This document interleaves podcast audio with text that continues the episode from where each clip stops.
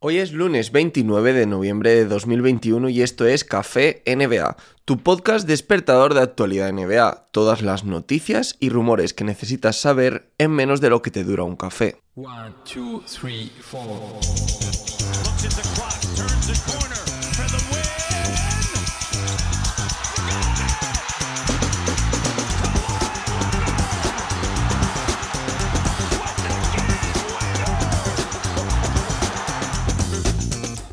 Bienvenidos un lunes más, bienvenidos una semana más de NBA al resumen de actualidad NBA que os traigo todas las semanas, todos los lunes, miércoles y viernes en este café. Recordad que también tenéis la newsletter, os la dejo en la descripción del podcast por si os gusta más leer que escuchar o si os gusta hacer las dos cosas, ¿no? Como un primer vistazo, que me podéis dejar un me gusta en iVoox en señal de apoyo, que os podéis suscribir, seguirme en iVoox, en Spotify, en Apple Podcast, en Pocket Cast, en Overcast, en cualquier aplicación de podcast, ¿vale? Me buscáis, por ejemplo, en Anchor o me pedís que os mande el feed si queréis añadirlo en algún sitio donde no lo encontréis, pero en principio buscando Café NBA lo podéis añadir en cualquier sitio. Sin más, empezamos.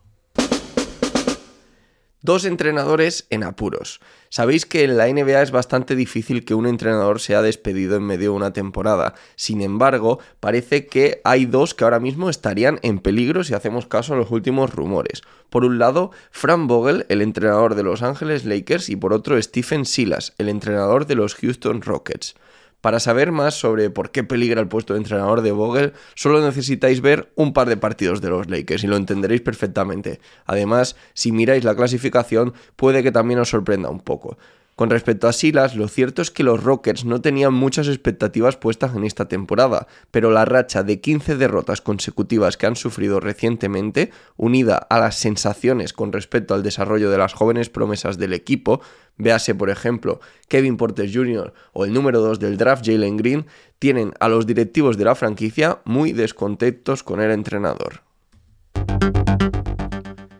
De Marcus Cousins vuelve a la NBA los Milwaukee Bucks han anunciado la contratación del pivot de Marcus Cousins este mismo domingo.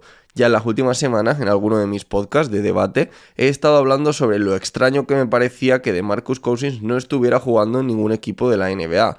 Si bien hay que matizar que Cousins, en este caso, ha firmado un contrato no garantizado por el mínimo de veterano. Es decir, que no nos llevemos luego las manos a la cabeza si de pronto es cortado incluso sin debutar. Ya lo hemos visto. El movimiento de los Milwaukee Bucks, por otro lado, está totalmente justificado porque toda la temporada han perdido por lesión a Brook López, que solo ha podido jugar un partido debido a problemas en la espalda, de forma que los Bucks necesitaban a un pivot. Cousins jugó 41 partidos la pasada temporada entre Clippers y Rockets, con unos promedios de 8,9 puntos y 6,4 rebotes, muy lejos de la versión de antes de su lesión. Y otra sorpresa, John Wall quiere jugar. Tras varias semanas hablando sobre su situación, ha saltado la bomba en el caso John Wall. También es un tema que hemos tratado, por ejemplo, en Sobremesa NBA, el podcast este que os dije que iba a estrenar con Alejandro la semana pasada. Muchísimas gracias a todos por las escuchas, ha sido un éxito absoluto. Estamos súper contentos, Alejandro y yo. Y bueno, ahí hablamos, por ejemplo, de la situación de los Rockets y de John Wall. Os animo a escucharlo, os lo dejo también en las notas del programa. Lo que está claro y cada vez más claro además es que el base de los Houston Rockets eh, ha tenido un problema, ha tenido un desencuentro con el equipo y no ha sido una decisión de mutuo acuerdo lo de no jugar como nos hicieron creer este verano.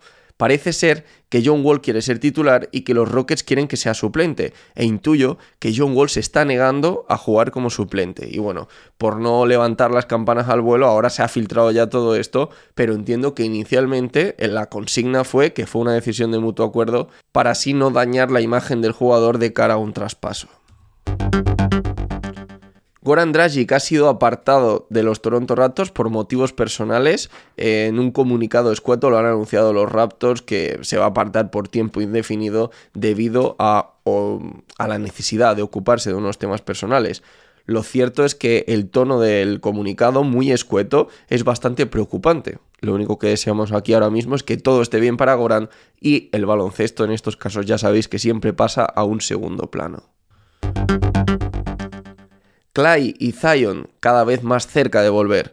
Muy buenas noticias con respecto a las lesiones de Clay Thompson y Zion Williamson. Clay ha sido asignado a los Santa Cruz de la G-League, de momento no para jugar, sino para que aumente la frecuencia de sus entrenamientos, ya que el equipo de la G-League entrena mucho más, mientras que Zion ya ha recibido el permiso de los doctores para hacer entrenamientos completos, algo que debería ayudarle a recuperar su estado de forma prelesión.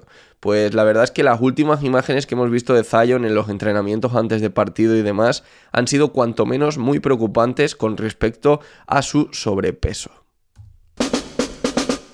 Soy Javi Mendoza NBA, tanto en Twitter como en Instagram. También me podéis encontrar con ese mismo usuario en sitios como YouTube o Twitch. Me podéis dejar un me gusta en este episodio si estáis en iVoox en señal de apoyo.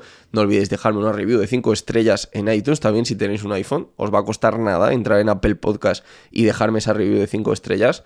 Y nada, nos escuchamos de nuevo el miércoles, solo en el feed de Spotify. Eh, aunque bueno, esta semana puede que no haya debate y que lo suba también al de iVoox. Ahí queda el tema.